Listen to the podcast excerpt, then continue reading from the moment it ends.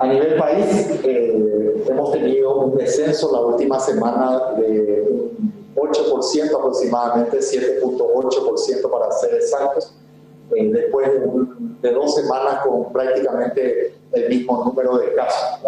Esto eh, sigue siendo a expensas principalmente de, central y capital.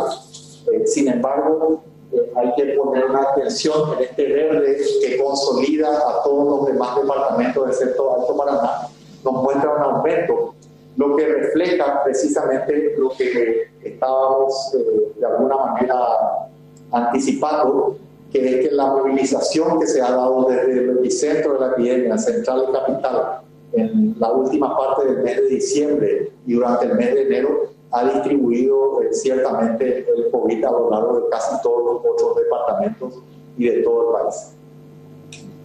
Desglosando esto un poquito, podemos ver lo que acabamos de decir, un modesto descenso tanto en central como en capital. En la zona este del país, Alto Paraná registra un, un gradual eh, y moderado ascenso, pero sostenido. Los demás departamentos eh, relativamente estables en esa zona centro de la zona sur. Itapúa permanece en números altos, eh, los más altos eh, hasta aquí, desde el inicio de la epidemia. Los demás departamentos de la zona sur relativamente estables.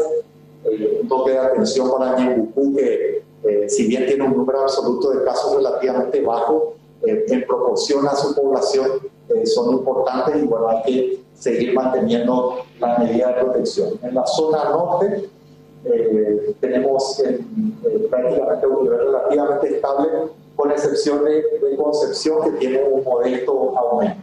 La zona del Chaco eh, permanece estable.